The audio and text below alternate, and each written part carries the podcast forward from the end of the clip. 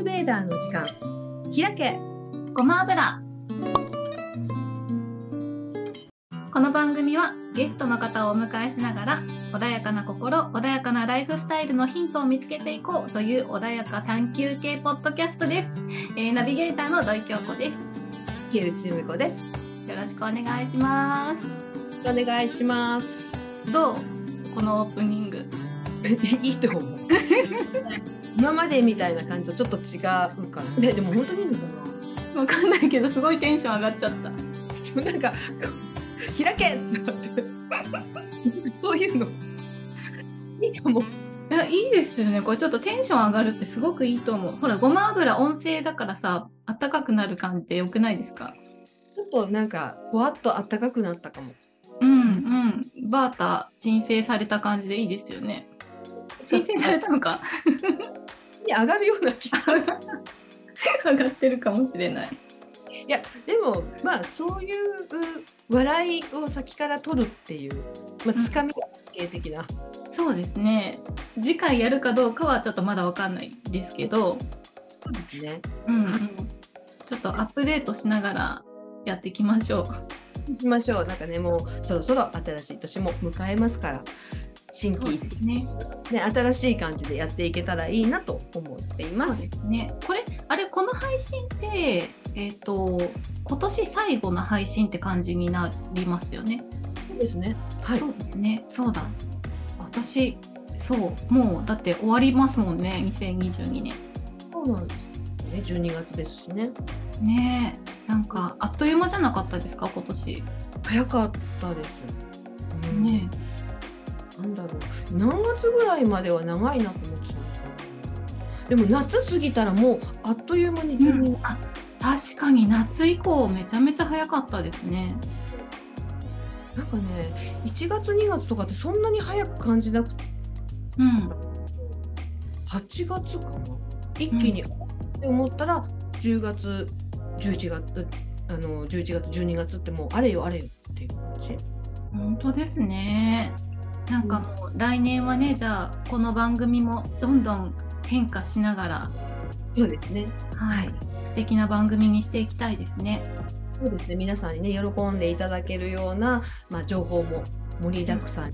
いきたいし、うん、うん、まあ、笑っていただきたいし。うん。本当ですね。そうですね。なんか楽しくやりたいですね。はい。というわけで楽しく来年からまあ、今年も楽しくやったんですけれども、来年からさらにパワーアップしていきたいと思います。どうぞ、あの。何？いやいや、本編の紹介、京子さんしないのかなって。あ、そっか、した方がいいですね。そう、先週ね、ちょっと前説が長すぎちゃったから、今日、今回はね、短めにいきましょうかね。うん、なんかこのあれですよね。前説がどうしてもグダグダになってしまうってところはちょっと課題ですよね。そうですね。ここはねもう少しちょっと締める感じで。締めたいですよね。あの笑いありつつ、うん、もうちょっと深く。そこの私たちの成長ぶりも聞きどころっていう。そうですね。来年の課題でどこまで成長できるかということを、はい、皆さんに見守っていただくと。はい、よろしくお願いします。よろしくお願いします。はい、それでは本編の方に参りたいと思いますが、本日のゲストも先週から引き続きまして、えー、看護師として、えー、アイルベーダを伝えているアイルナースの大塚理恵さんですね。はい、それでは本編行ってみましょう。日のゲストも先週から引き続きまして看護師としてアーユルベーダを伝えるアーユルナースの大塚理恵さんをお迎えしております。理恵さんよろしくお願いします。よろしくお願いします。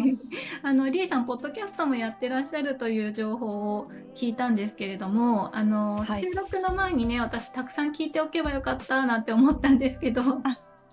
ありがとうございます。スージングラジオというタイトルで、アーユルベーダのこととか、はい、まあ私の離島での暮らしのこととか、うん、あのラフな感じで発信しています。よろしくお願いします。はい、これいつ頃から始めたんですか？これが去年の10月の末から始めたので、うん、今やっと1年ぐらい経ちました。あ、そうですか。始めたきっかけとかは何かあったんですか？始めたきっかけはその時まだアーユルベーダを勉強本格的に勉強してる途中で、はい、でアーユルベーダでその人の健康とか癒しとかになることを自分の仕事にしたいって決めた時だったんですよね。うん、なのでその発信として何があるかっていうと、うん、今今って SNS ってインスタグラムだったりツイッターだったり、うん、YouTube があると思うけど、音声っていうのが私自身もともとラジオとかポッドキャストが好きだったから、うん、あのラジオがいいかなと思って始めたのがきっかけでした。あそうなんですね。なんかあの私もポッドキャストやっててすごい思うんですけど自分で喋ったのを後から聞いて聞くとなんかまた気づきがあったりしません？ありますね。でそう最初はなかなか自分の声を聞くことが嫌だったんですけど わかりますでも 聞いてるうちにそうそうあそうだったなってもう一回気づくことがあれば、うん、あもうちょっとこういう表現の方が良かったなとかねいろんなこと感じたりしてます。あありますよね。なんかこう、はい、客観的に自分を見るツールみたいな感じでいいですよね。そうです。も京子さん毎日アップされてて本当にすごいなと思ってます。意外と大変じゃないんですけどね毎日やるっていうのも。はい。でえーと、今回、まあ、先週ね由美子さんといろいろとお話をあのしていただいた中で私がちょっと気になったところを、えー、深掘りしてお伺いしたいななんて思ったんですけれどもあの、はい、リーさんがそのナース時代でその過酷な、ね、仕事環境にいらっしゃってでやっぱり私などんな不調に対してもやっぱり睡眠ってめちゃくちゃ大事だって思っていて睡眠取らないともうどんなに体にいいことしてももう越えられない壁があると思うんです。思います。かなり思います。そうですよね。だから今今のりえさんだから言えるあの睡眠が不規則になってしまう方へのなんか睡眠の取り方だったりとか、まあ、睡眠が不足しちゃう時に何かこうできることアドバイスみたいなのあったら教えてもらってもいいですか？はい。まさに私もともとすごく不眠で、うん、でその最初の職場を辞める12年ぐらいっていうのは本当に眠れないことが多くって、うん、それこそ仕事前、うん、1時間しか寝れずに仕事に行くとかそんな日もあったんですよね。とにかくもう眠れないのが普通っていう風になってきてたんですけど、うん。うん、でもその不眠を克服したのもアイルベーダ知ってからになるんですよね。で今思えばそのストレスのやり場がどこにもなかった。その自分の心の状態がすごくまあ、さっとばな状態にならないっていうか、うん、沈むことがなかったんですよね、うんうんうん、だから静まらないから眠れないバーターの乱れがすごく大きいとか、心がすごくラジャスになってるとか、それが多分うまく睡眠になれなかった原因かなって今では思うので、やっぱり自分がリラックスすることを知ってるとか、心を落ち着いた時の自分の状態を知ってるとか、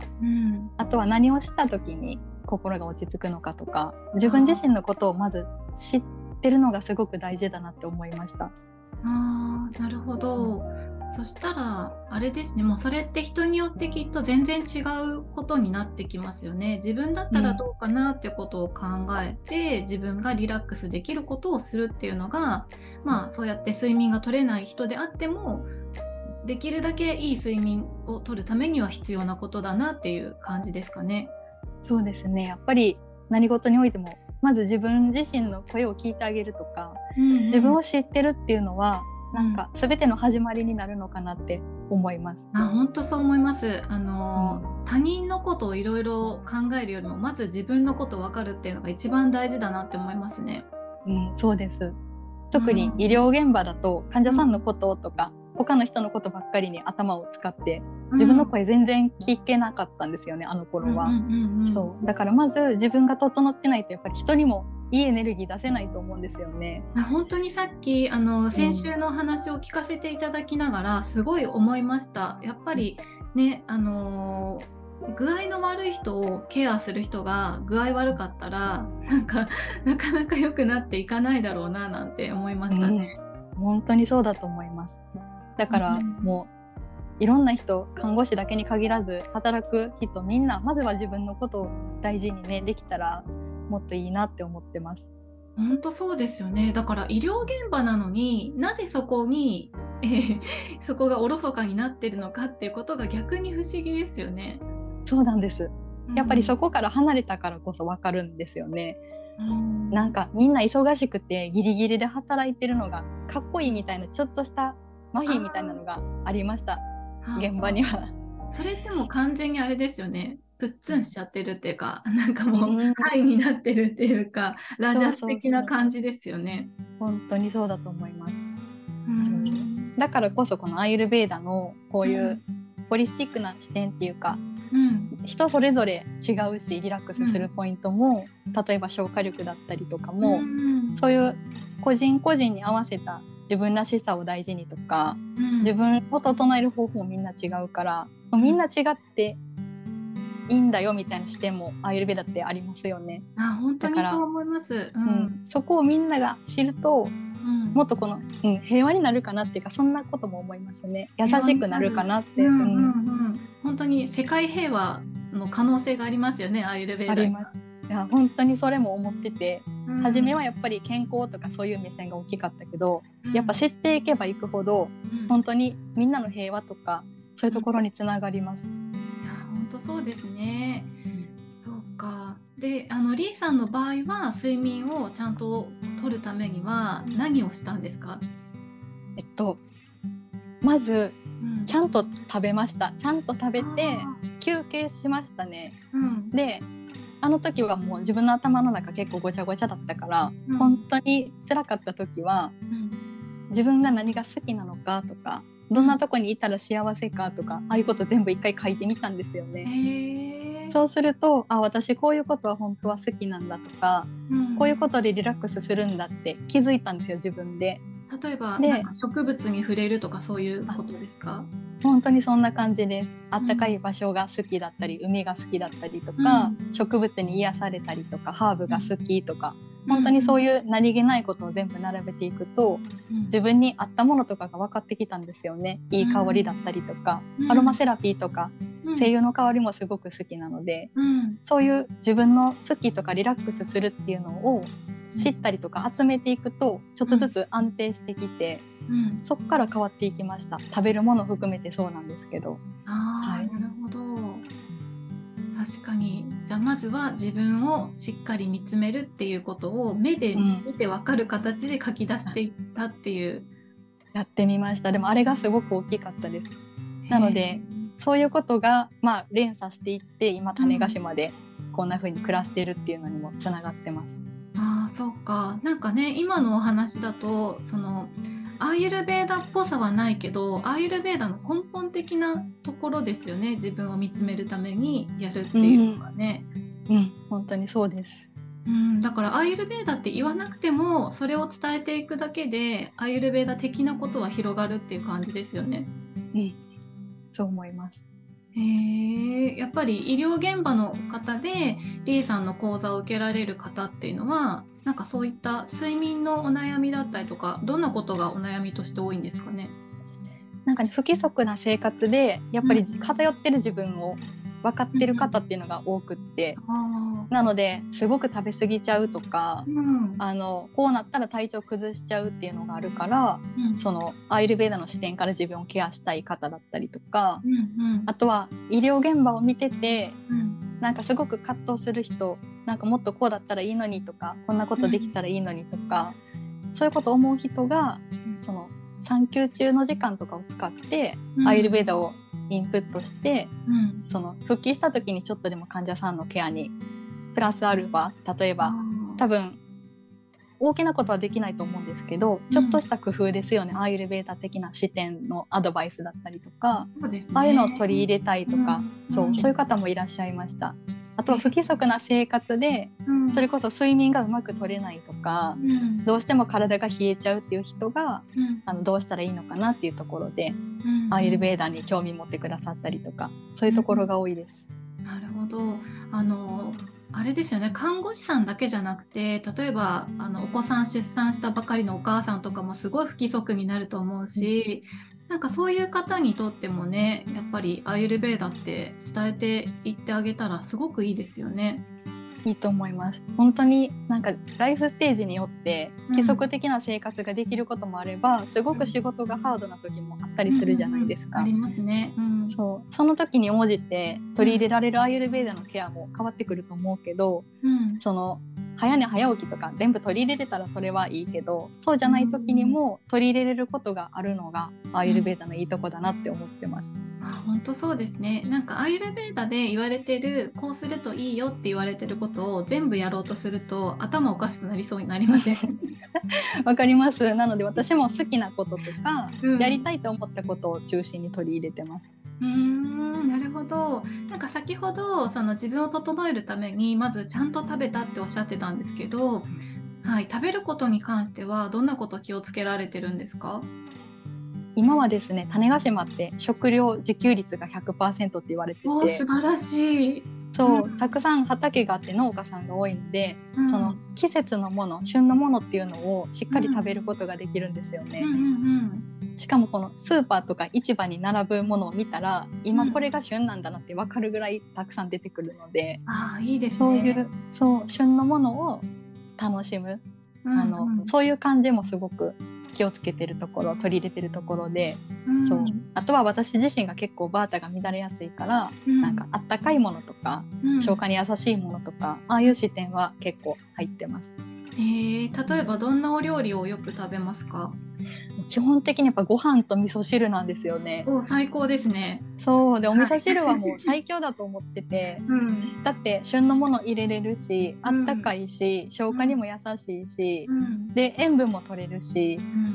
パーフェクトだなって思ってます。本当そうですよね。ソウルフードですもんね。いやもう本当にそうなので インドのカレーは日本の味噌汁だなって思うぐらい。なるほどね。やっぱりインド人にとってはカレー食べたらほっとする味なんですかね？ねどうなんでしょうね。なんかインドに行ったら聞いてみたいなと思うんですけど。うん、そうへえなんかあれですねインドの病院に行ったらもしかしたらその、ね、日本の病院とまるで違う病院が見れるかもしれないですね。あもうそれがすごく楽しみでなんか、ね、西洋医学的な病院ってやっぱり、まあ、採血だったりとか画像だったりとか、うん、見えるものがすごく重要視されてるけど、うん、きっとアーユルベーダの病院ってこの見える体と見えてない部分すごく大事にケアしてくれると思うんですよね。そういうところをちょっとなんて感じて吸収したいなって思ってます。いや楽しみですね。なんかインドに行った後にやりたいこととかあったりします？それがインドで感じたことをもう形にしようと思って、うん、今はあのはっきりは決めてないんですけど、うん、今やってる個人講座私の個人セッションっていうのがあるんですけど、うんはい、それを行って感じたことプラスアルファ付け加えたいなって思ってるのと、あとはなんか面白いワークショップができたらなって思ってます。あいいですねなかなかインドに行きたいけど行けない人とかたくさんいると思うので、まあ、私も含めなんですけどぜひそのインドでの体験とかもポッドキャストでシェアしてほしいです。はい、これはもうやろうと思ってるので、うん、はい、楽しみにしててください。はい、あのもう張り付いて更新されるのを待ちます。ありがとうございます。ありがとうございます。なんかね、あのもう結構喋ってから時間経ってるのを気づいてます。いや時計がなくて気づいてなかったんですよ。もうねそろそろお時間になってきちゃって本当はなんか植物のこととかもね、はい、もっと掘り下げて聞きたかったのでぜひまた遊びに来ていただきたいんですけれども。はい、はい、あのじゃあ最後にりえさん自身がなんかこう穏やかなライフスタイルを送っていくためになんかいつもこれ気をつけてるとか心がけてるとかそんなことなんかあったら教えてもらえますか？はい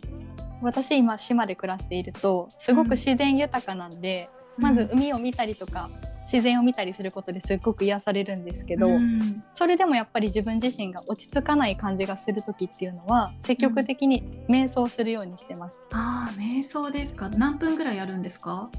それはもう時間は決めてなくって自分がこんなもんかなって思う時間なんでそんなに長くないんですけど、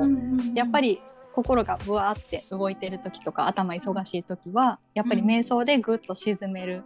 うん、そこはすごく大事にしてます。あやっぱり私も瞑想はしばらく習慣として毎日やってたんですけど今はなんかもう瞑想したくてしょうがないっていう時があるんですよ。そうなんです私もなんか毎日はしてないけど、あうん今日はややっとかなきゃとかやりたいっていう気持ちになってきました。ねえだから瞑想する瞑想するというか、まあ、目を閉じてじっとするだけであなんか心臓動いてるなってことを感じるだけではほっとするっていうことありますよね。そうなんですすごくうん瞑想っていいなってなんか重ねれば重ねるほど感じてます。そうですねなかなか瞑想はね伝えていくのが難しいというかなんかこの感覚をね伝えるのってやった人しかわからないっていうところもありますけどなんかそういうのも伝えていけたらすごくいいですよね。はいありがとうございます。それではあのまだまだ話したいことはたくさんあるんですけれども、あのリエさんのお話もっと聞きたいっていう方はぜひリエさんのポッドキャストの方をね聞いていただければと思いますので、あのこちらの番組の概要欄にリンクを貼っておきますので、あのリスナーの皆さんぜひそちらもチェックしてみてください。